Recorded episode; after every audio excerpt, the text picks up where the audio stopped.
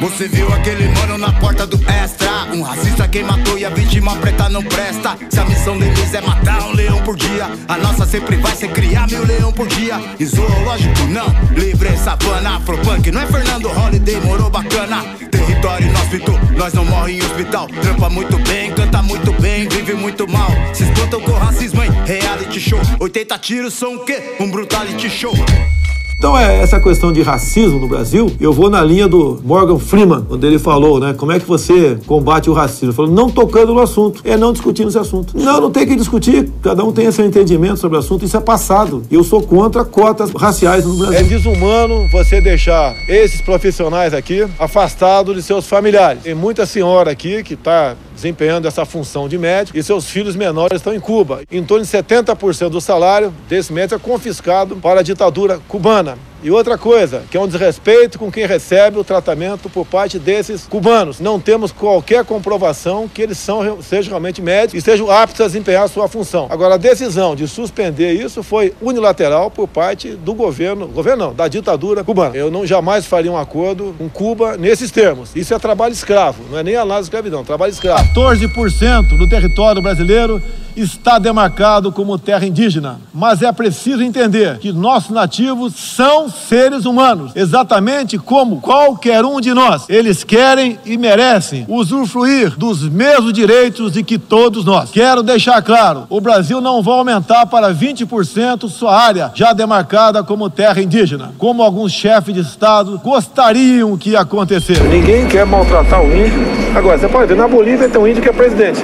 Que, que no Brasil devemos mantê-los é, reclusos em reservas, como se fossem animais em zoológico? O índio é um ser humano igualzinho nós quer o que nós queremos. Odeio o termo povos indígenas, odeio esse termo, odeio. Povos ciganos, só tem um povo nesse país. Quer, quer, não quer sair de ré. É povo brasileiro, só tem um povo. Pode ser preto, pode ser branco, pode ser japonês, pode ser descendente de índio, mas tem que ser brasileiro, pô. Acabar com esse negócio de povos e privilégios. Só pode ter um povo. 2020 é o ano em que a pauta racial ocupou grande parte dos noticiários. Porém, o negacionismo e o esforço anticientífico do governo Bolsonaro promoveu vários desmontes. Foi assim na saúde durante a pandemia, foi assim na pauta ambiental e não poderia ser diferente na luta antirracista. Essa é uma das primeiras retrospectivas do ano do Infiltrados no Cast. E nós vamos fazer um apanhado geral de como o governo Bolsonaro atrapalhou a luta contra o racismo em nosso país. Aumenta o volume, está começando agora o Infiltrados no Cast.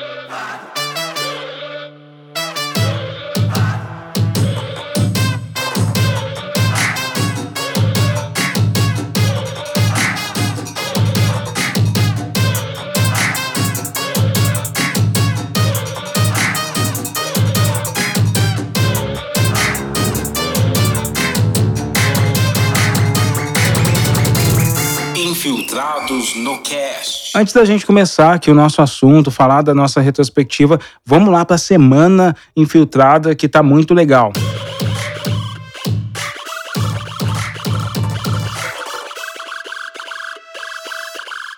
Vocês devem estar sabendo que está rolando aí a retrospectiva do Spotify, né? Então tem um linkzinho para você clicar e ver uh, o que você mais escutou ao longo do ano. Eu vou falar para vocês no, nos próximos episódios quais foram a minha playlist, os meus artistas mais escutados, também os que os mais esperei nesse ano. E, e muita gente marcou Infiltrados no Cast ali, maratonou todos os episódios. E aí ele apareceu, obviamente, ali na sua, nos seus destaques de 2020. Quem tinha ali o destaque do Infiltrados no Cast compartilhou, marcou o meu Twitter, marcou o Twitter do podcast, marcou o Instagram. Então quero agradecer você que compartilhou compartilhou e você que ainda não compartilhou, que não maratonou o Infiltrados no Cast, ouça aí, a gente tem séries especiais, ajuda a gente a chegar em mais pessoas, compartilha os links, compartilha as nossas redes sociais do podcast crescer. A gente tá aqui levando uma discussão bem maneira, uma discussão com uma perspectiva é, que geralmente é silenciada dos grandes debates políticos, sociais nas grandes plataformas, mas estamos aqui firmes e fortes. Eu quero só agradecer você que está acompanhando e que está compartilhando o Infiltrados no Cast. E o último último recado é que, se você ainda não sabe, eu tenho um outro podcast que é uma série, né? Uma, um podcast de ficção, e que é o Ficções Selvagens. Tá lá na Aurelo, vou deixar o link para vocês seguirem esse podcast ali na outra plataforma também. E tem vários episódios, tem depois do Presidente Negro, inspirado no, no livro Racista do Monteiro Lobato. O último episódio que saiu, a Mixtape, que é um episódio que tem participação especial do Coruja, o rapper. Um episódio que mistura é, futurismo, viagem no tempo e o imaginário da periferia. Então vale muito a pena vocês escutarem. Linkzinho aqui na descrição do podcast. Espero que vocês curtam, comentem aí nas redes sociais sobre Ficções Selvagens também. Vamos lá para nossa retrospectiva, que o assunto de hoje é muito sério. Vamos é, exibir um pouco desse desmonte da luta antirracista que o Bolsonaro fez.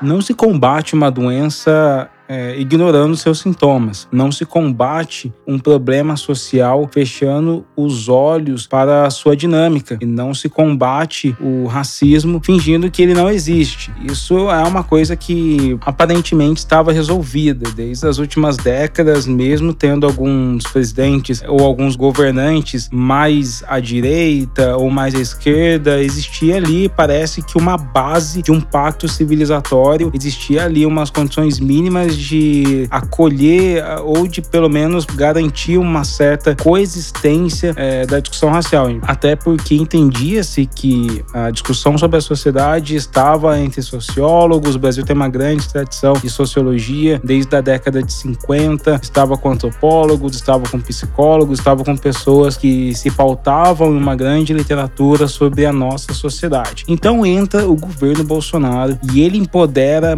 pessoas cheias de opiniões e totalmente vazias de conhecimento histórico, de conhecimento sobre sociedade e principalmente negacionista dos dados da própria sociedade. Você pode não gostar do termo racismo estrutural, você pode questionar o termo ou a dinâmica do que seria o racismo institucional, é, você pode divagar sobre ofensa, sobre discriminação, sabe, terminologias e, e metodologias, mas você não pode fugir dos fatos fatos. Os fatos são que a comunidade negra brasileira, mundial, mas brasileira em especial para nossa discussão, é a comunidade que mais é afetada pelo desemprego ou mais está em condições precárias de pobreza, tem uma educação precária, tem uma saúde deficiente, é a, pessoa, é a comunidade que mais morre e tem toda essa dinâmica racial baseada em estereótipos que culminam em assassinatos, como a gente pôde ver aí nos carros Carrefour, como a gente viu no Extra, ou de crianças pretas que morrem, caem de prédios, ou de crianças pretas que são mortas em conflitos policiais na, na favela. Então a gente tem uma dinâmica, a gente tem um problema racial brasileiro. Esse problema ele é evidenciado pelas estatísticas. Quando Abdias Nascimento, quando Florestan Fernandes, quando toda essa galera estava discutindo isso na década de 50, depois da década de 60, quando os movimentos negros estavam discutindo isso na década de 80 e 90, 90, a gente ainda não tinha dados consolidados. Você tinha, até mesmo que o governo não tinha institucionalizado, não tinha aceito a existência do racismo. Ele, entrou, ele foi criminalizado na, pela Constituição é, em 88 só. Então você tinha poucos dados, você tinha pouca, pouca estrutura para evidenciar ele. Mas hoje, em 2020, a gente tem esses dados, tem essas estatísticas. Inclusive, no meio da pandemia, é, a gente consegue ver a população negra sendo a mais infectada, que mais morre, porque são as pessoas que estão mais expostas e que não conseguem fazer fazer isolamento social como deveriam, mas sim, a gente tem esses dados. E o que o governo Bolsonaro fez foi empoderar a gente que questiona a sociologia, que questiona as estatísticas, que usa de uma van filosofia, de uma filosofia ali para ludibriar as pessoas e ficar discutindo sobre termos e ficar discutindo sobre, é, sobre metodologias e coisas que não vão ao, ponto, sabe? Que desviam o foco das pessoas do ponto que deveria ser questionado. Do fato do Brasil ter uma tradição de crianças pretas morrendo em conflitos policiais. Então, esse é o fato. Deve-se questionar o fato de que no Brasil um homem negro tem três vezes até mais chance de morrer do que uma pessoa branca, de que uma mulher preta chega a receber até seis vezes menos o salário de um homem branco. Esse é o fato que se deve questionar e que se deve buscar uma solução. Mas não, a gente foi tomado por uma onda de negacionistas, de pessoas que preferem discutir terminologias, que preferem filosofar sobre a condição condição de uma possível obtenção de dados do que de questionar a realidade, que as pessoas estão morrendo, que as pessoas estão mais pobres, que as pessoas precisam de saúde, precisam de, de uma economia melhor, precisam de todas essas esse suporte que o Estado deveria garantir para a gente e não consegue garantir, que a Constituição promete, né? As pessoas preferem tirar o foco da discussão e fazer com que a maior parte da população que está ali assistindo a grande mídia, que está assistindo jornais, está assistindo a TV aberta, não entenda que a luta antirracista é uma luta constitucional, uma luta por direitos civis. É a cobrança que a sociedade negra está fazendo pelas promessas que foram construídas na Constituição e que ainda não atingiram o, o solo, ainda não atingiram as pessoas. A gente ainda não tem a igualdade no judiciário, a gente ainda não tem a igualdade de existência mesmo, porque um, um jovem negro voltando para casa com guarda-chuva pode morrer no mundo onde uma pessoa branca não vai morrer se tiver com guarda-chuva. A gente ainda tem uma pessoa negra que pode ser morta no, no, supermercado por algum ato que ela tenha feito ali, e uma pessoa branca que chega e quebra uma padaria e que faz ofensas terríveis e, e que sequer coloca uma mão nela. A gente não tem essa igualdade. A luta antirracista é essa luta por direitos de existência, direitos básicos, né? E, e quando o Bolsonaro chega ao poder através da sua eleição, ele coloca a Damares, que é uma ministra extrema evangélica, não sei se existe esse termo, mas é uma, uma evangélica fanática ali, que também tem uma teologia que, ah, somos todos filhos de Deus. Eu já falei, tem um episódio do Infiltrados no Cast sobre chamado Por que falar de raças? E a gente explica um pouco disso, que essa igualdade teológica da crença, do mito evangélico de que Deus criou todo mundo igual, não, não condiz com a realidade também, porque Deus pode ter criado todo mundo igual, mas a sociedade não trata todo mundo da mesma maneira, né? Uma grande parte das pessoas que estão encarceradas no Brasil sem julgamento são pessoas negras. Então, uma grande parte das pessoas que estão na sarjeta, pobre, moradora de rua, são pessoas negras. A sociedade não trata a gente com essa benevolência que esse possível Deus evangélico prometeu ali para Damares, tá ligado? Então, ela chegou e uma das coisas que ela fez foi desmanchar ali o Conselho Nacional de Promoção de Igualdade Racial. Ela desfez 14 mandatos entre titulares e suplentes do CNP. Então, algumas das, dos mandatos conselheiros que foram anulados, por exemplo, a gente tinha Educafro, que é um movimento negro que promove educação, se não me engano, Educafro forma mais de 3 mil alunos é, com cursinhos preparatórios e, e coisas para vestibulares por ano, tem está presente em 33 é, periferias brasileiras, coisa assim parecida. A gente tem também a União dos Negros pela Igualdade, o Negro, né? a gente tem também o Movimento Negro Unificado, que foi criado durante a ditadura militar. A gente tem os agentes de pastoral negros do Brasil, o Coletivo Nacional de Juventude Negra, o Enegrecer, a Coordenação Nacional das Comunidades Negras Rurais Quilombolas e o Congresso Nacional Afro-Brasileiro, a Senab, né? Todos esses conselheiros tiveram seu mandato anulado pela Damares Alves. E até que abro um adendo que é importante a gente perceber o quanto a extrema-direita gosta de utilizar a discussão do Black Lives Matter, que é o movimento negro americano estadunidense, né? que, que ecoa no Brasil, principalmente nas redes sociais. Mas quando a gente fala de movimento negro brasileiro, a gente tem nome e não é o Black Lives Matter. É, são todos esses nomes que eu acabei de falar. Ainda tem a CUFA, que é a Central Única das Favelas, que faz um trabalho perfeito, muito bacana ali, de estar tá fazendo tipo a, Copa das Favelas de Jogos, também está fazendo uma parceria para levar 5 milhões de chips de, de celulares com internet para mães da favela, da comunidade. Então a gente tem os nossos movimentos negros aqui, eles não são Black Lives Matter, mas é fácil para os jornalistas da Jovem Clã ou para outros jornalistas ali da extrema direita ficar batendo no Black Lives Matter porque as pessoas é, dissociam os movimentos negros reais, os que estão lutando que não estão na internet fazendo, levantando suas pautas, mas que estão diariamente garantindo o sustento a existência das pessoas negras nas periferias brasileiras. Então, assim, de cara, o governo Bolsonaro excluiu e afastou todos os movimentos negros brasileiros do seu convívio, né? Ele, baseado na premissa militar de décadas atrás, premissa ali que inspirada em Gilberto Freire, em 1930, ele retrocedeu a discussão social brasileira. A gente acreditava que estava avançando, que estava estava caminhando para um país que pudesse a, desenvolver uma sociedade mais igualitária, não só na questão igualitária, mas pudesse incluir todas as pessoas negras, que hoje somos 56% ou mais da população brasileira, dentro da economia, que pudesse incluir essas pessoas na produção intelectual, cultural,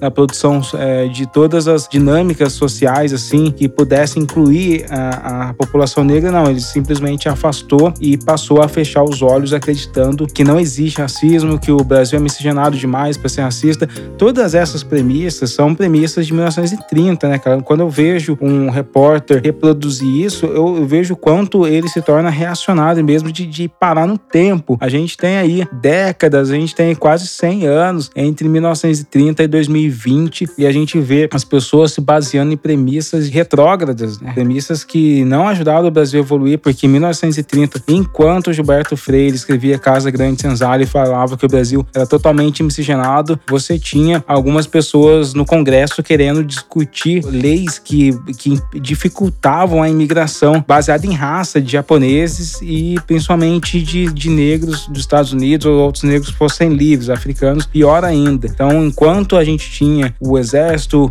e, e os militares falando nessa nação, na construção da nação é, miscigenada e tal, a gente tinha é, a, a criminalização da capoeira, a gente tinha pessoas, jornalistas, falando o quanto samba era coisa de bandido, era coisa feia, o quanto as pessoas que desciam do morro, pessoas pretas, eram totalmente ultrajantes assim para a imagem nacional. A gente tinha a psicologia brasileira dizendo que o cérebro de uma pessoa negra era inferior e que a pessoa negra tinha a criminalidade e a vadiagem no sangue. A gente tinha a lei, a própria lei da vadiagem que prendeu a maior parte das pessoas negras até 1940. Na verdade, foi o auge de 1940, essa da lei da vadiagem, das prisões de pessoas negras. Então, assim, a gente tem uma premissa que não se sustenta, que, que é uma fantasia, uma fantasia sórdida, uma fantasia que joga o Brasil, joga a nossa sociedade para o século passado e não adiante, não, não evolui em nada, não evolui na educação, não, não evolui na cultura, não evolui na economia.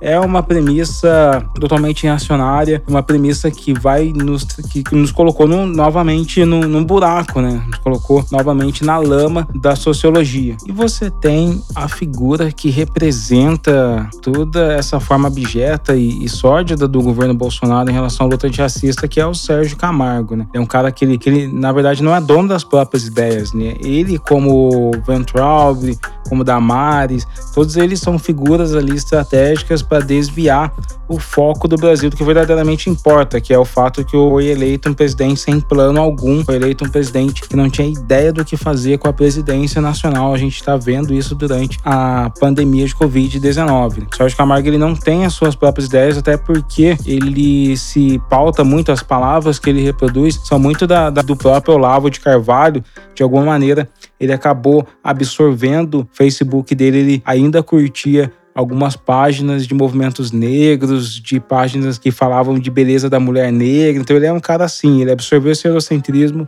dessa ala olavista. Ele acaba, de alguma maneira, representando isso. Vamos lembrar que ele é a pessoa que ficou famoso por ofender pessoa, é, personalidades negras no Twitter.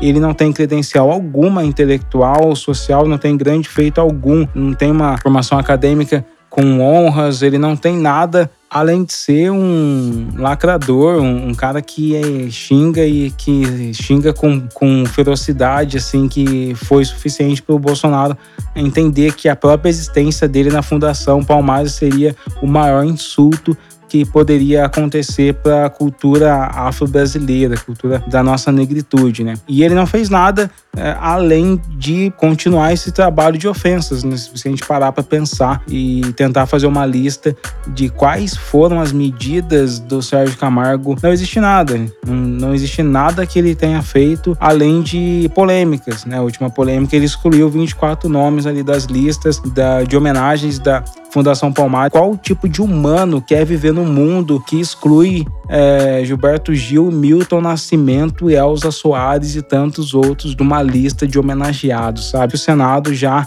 fez uma votação de revogação, agora vai para o Congresso, com certeza vai passar pelo Congresso e vamos ver o que, vai acontecer aí adiante. Mas é isso, Fundação Palmares, sob a presidência do Sérgio Camargo, se tornou a grande produtora de insulto, de ofensas e de polêmicas no nosso país. Ela foi rebaixada a essa posição, ao invés de ser uma casa de promoção de cultural, de promoção de projetos de igualdade, ela só aparece nos noticiários agora para falar de polêmica e polêmicas que desgastam, polêmicas que não são agradáveis para nenhuma das pessoas razoáveis nesse, na nossa sociedade. Esse desmonte das culturas, das organizações negras brasileiras já estava acontecendo desde, a, desde a, do impeachment da Dilma. Né? A CP, que é a Secretaria Especial de Política de Promoção de Igualdade Racial, já tinha se fundido naquela época. E ela é uma organização que promovia estudos, que promovia é, movimentos e, e eventos, pressionando, provocando e monitorando o governo sobre todas essas questões raciais, né? A CEPIR, por exemplo, ela tem um estudo feito em 2007 que fala sobre a Política Nacional de Saúde Integral da População Negra. Ela levantou que 70% das pessoas que utilizam o SUS, Sistema Único de Saúde, são negras. A gente está falando de uma massa da maioria das pessoas do SUS que utilizam serem pessoas descendentes de africanos aqui e que estão aí dentro dessas condições que o racismo estrutural impôs para todos nós. E o que a gente vê no governo Bolsonaro é tentativas de desarticulação, desmonte do SUS, ataques constantes ao SUS, um pensamento é, neoliberal que chega com Paulo Guedes e que chega tentando privatizar alas ou, ou espaços ou algumas oportunidades que eles querem olhar para o SUS, entregar para o SUS para a mão de empresas privadas, que é novamente tirar um dinheiro da população e colocar na mão de grandes empresários que já são milionários. Recentemente, o governo Bolsonaro cancelou exames para HIV, hepatite viral, coisas que eram oferecidas pelo SUS, e também encerrou programas de saúde mental. Está vendo aí, além de um corte de, de orçamento que impactaria efetivamente nessas 70% de pessoas negras indo aos postos, unidades de saúde e hospitais que a gente sabe que já não são tão eficientes por falta de recursos, por falta de orçamento e por falta de médicos. E por falar de médicos, vale a pena lembrar aquela aquela cena desastrosa que foi Bolsonaro expulsando os médicos de Cuba do país, acabando com o programa Mais Médicos, que tem toda uma questão polêmica de receber dinheiro, de Cuba ser ou não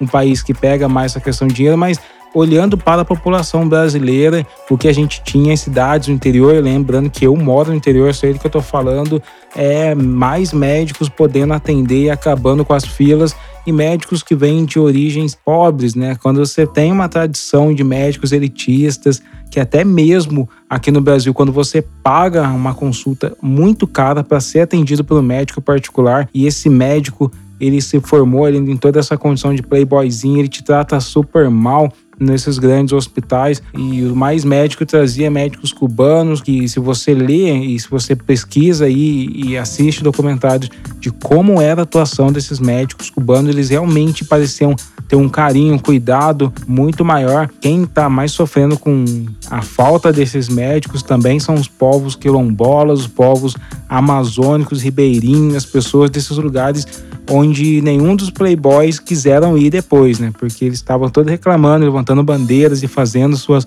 manifestações contra os cubanos, mas todos eles só querem as vagas nas capitais, São Paulo e talvez nem querem mais no Rio de Janeiro, mas querem as capitais, para ir para o interior, para ir para o sertão, para ir para o Nordeste, para ir para Goiás, ninguém quer. Até hoje tem um déficit de médicos nessas, nessas regiões. Tem uma entrevista no site Brasil de Fato com a professora Matilde Ribeiro, que estava na frente da pasta da CP, na Secretaria de, de Promoção de Igualdades Raciais, quando foi criada. E ela fala sobre essa desarticulação do governo.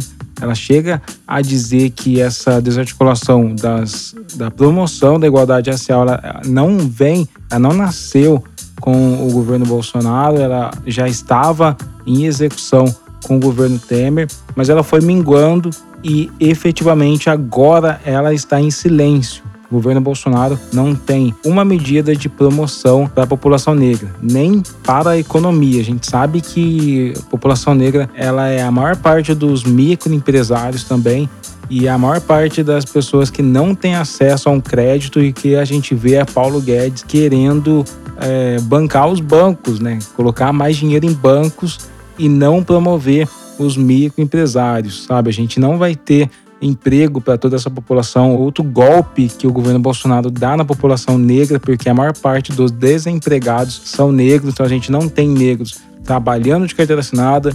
Quando eles estão empreendendo, estão empreendendo de maneira mais precária possível, sem apoio algum, enquanto a gente tem um Estado na mão de pessoas que favorece grandes empresários brancos e aumentando a desigualdade é, racial e social na nossa população. A pandemia de Covid-19 escancarou tudo isso e colocou mais lenha na fogueira onde só está queimando gente preta na saúde, na educação, em tudo que a gente já falou.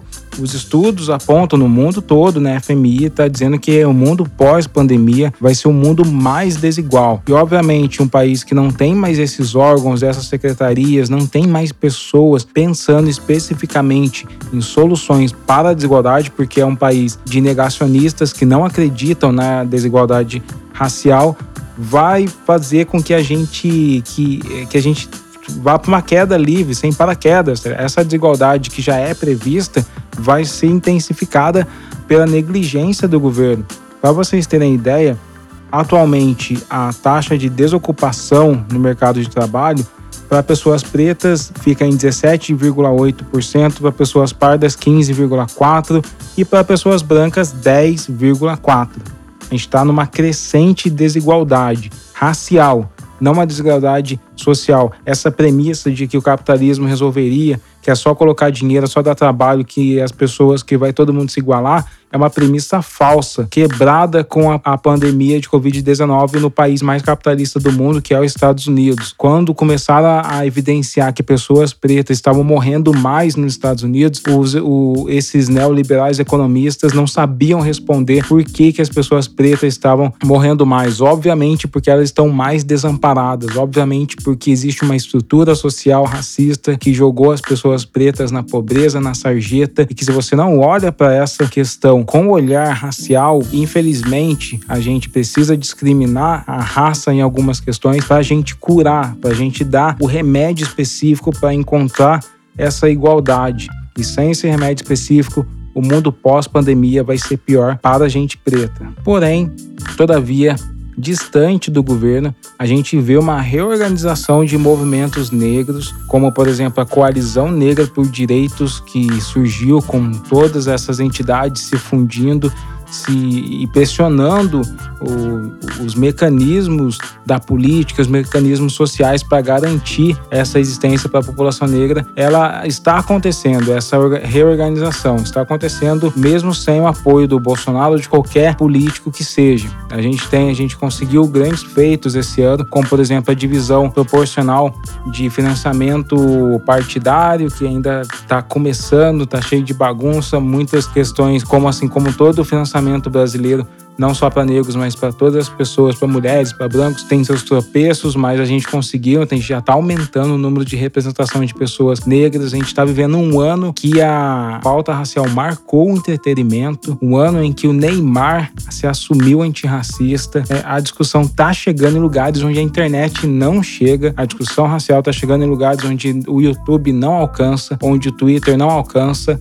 A gente está vivendo um mundo com pessoas negras mais conscientes, com pessoas brancas que estão percebendo que elas não podem aceitar mais essa desigualdade. Isso está acontecendo e é exatamente esse o próximo episódio da nossa retrospectiva aqui no Infiltrados no Cast. Então fica ligado, semana que vem a gente volta, a gente vai continuar esse papo e vamos falar de coisa boa. Até mais. Nós não somos uma democracia racial. E acho que é por isso que o abandono se constituiu numa política de genocídio mesmo. E que vigora até hoje. Que a vida dos nossos garotos não vale nada. Não vale nada. São garotos de 15 a 29 anos sendo assassinados todos os dias. Então, se quiser saber, ah, existe racismo no Brasil? Pergunta à polícia. E não interessa que a polícia seja também negra. Não interessa. Porque ela foi ensinada aquilo. Estamos escravos até hoje. Com uma outra roupagem, com uma outra ideia. Os pais também precisam se reeducar quando eles são racistas. Mas se você raciocinar como um sistema montado para exclusão social e proteção de um determinado grupo de pessoas, você vai entender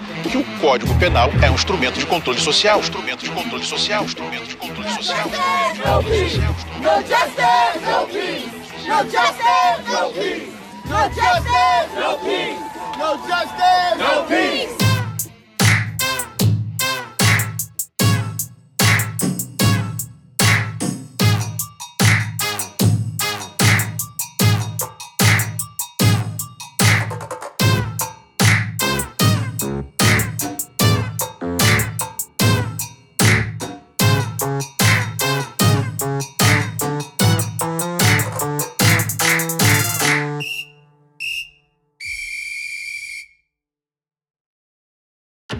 Infiltrados no Cast é um programa exclusivo do Spotify. Você ouve gratuitamente toda segunda-feira.